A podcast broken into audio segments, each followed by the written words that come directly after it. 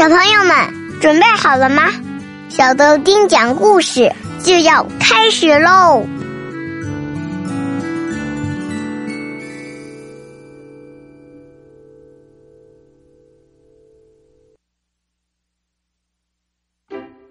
嗨，小朋友，我们又见面了。我是你的好朋友小豆丁。Hello，我是豆丁爸爸。前两天我们讲了有个大字不识的张浩古，机缘巧合之下进京赶考，居然中了第二名，还被皇帝封到了翰林院。那么，在人才济济的翰林院，张浩古有没有露馅儿被人抓住把柄呢？他的结局如何呢？今天，欢迎宝贝们继续收听民间故事，连升三级下集。自从进入翰林院之后。翰林院的人都知道张浩古是九千岁的人，又是很多官员联名保荐来的，都害怕他，尊敬他，什么事儿都不让他做。需要写个什么文章，都是别人写好了拿给他看，他不懂装懂，装模作样的看一番，然后说：“嗯，行，挺好，很好。”就靠着这一句话，他在人才济济的翰林院瞎混了一年多。转眼间一年过去了，马上就是魏忠贤的生日了。翰林院里大大小小的官员都在商量送九千岁什么礼物，写什么对联儿。张浩古也不例外，他买好了一个挑扇，一副对联儿。大家问他：“张兄啊，这是给九千岁的吧？”张浩古点点头。于是大家又问了。哎，太好了，张兄，您都来翰林院一年多了，我们大家都没看见您写过字儿。今天借着这个机会，可得瞻仰瞻仰您的墨宝。您写什么字儿呢？张浩古一听这话，慌了，他连字儿都不认识，更别提写了，赶忙摆摆手：“呃，不不不，呃，你们写的挺好，还是你们来吧。”大家伙一听，不对呀。送给九千岁的生日礼物，怎么还让我们大家写呀？难道他其实是没有学问，不识字儿，只是仗着九千岁的门路啊？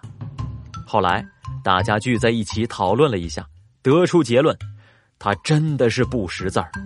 以前大家写的文章有错误的地方，他从来没给指出来过一次。于是大家想了个计策，打算把他轰出去。第二天，张浩古拿着挑扇让大家给写。有一个人就写了八句话：“红尘石浪两茫茫，忍辱柔和是妙方。从来硬弩弦先断，自古钢刀口易伤。人为贪财身先丧，鸟为夺食命早亡。任你奸猾多取巧。”难免荒郊土内藏。这九千岁魏忠贤过生日呢，可这诗里面又是死又是亡的，魏忠贤看了不得生气的把他杀了呀。可是呢，这张浩古不认识字也不懂，他还说：“嗯，行，很好，很好啊。”大家一看，嘿，这家伙是真的什么都不懂。于是，另外一个帮忙写对联的也是胡编了一副对联里面都是大骂魏忠贤，说魏忠贤要谋朝篡位、图谋不轨的文字。张浩古看了看，还是说了那句话：“嗯，行，很好，很好。”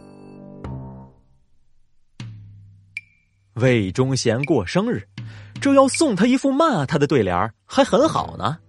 可没办法。张浩古是根本不懂，也不知道。到了那天，张浩古拿着挑扇和对联还有很多贵重的礼品，就去了魏忠贤家。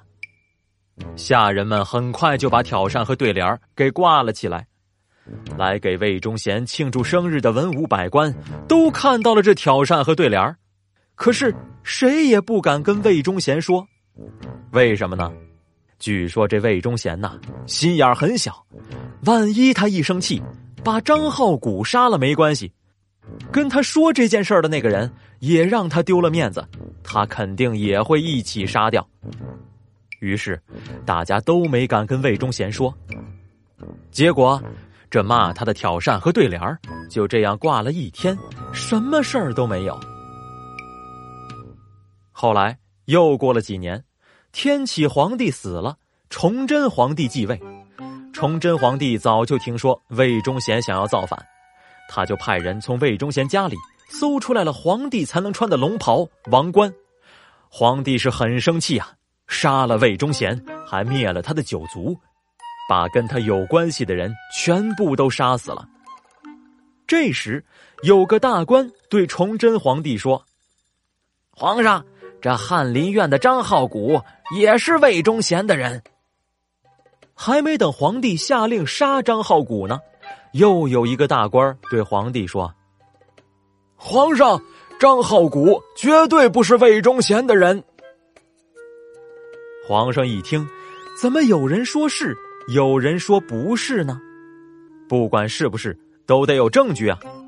这时，一个大官又补充说：“皇上，前几年在魏忠贤过生日的时候。”张浩古曾经给他送了一副挑扇和一副对联那副对联我现在还记得呢。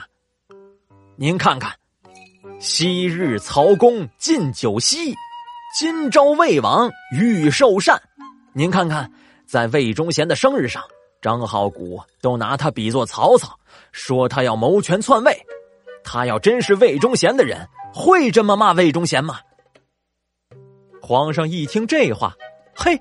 不仅觉得张浩古不是魏忠贤的人，还是一个大大的忠臣呢，于是下令让他的官位连升三级。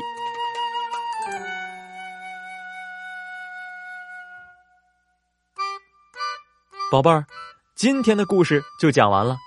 今天的问题是：魏忠贤为什么没有杀张浩古呢？他知不知道张浩古送的挑扇和对联是骂他的呢？快把答案发送到故事下面的评论区，告诉我们吧！小朋友们，拜拜，拜了个拜。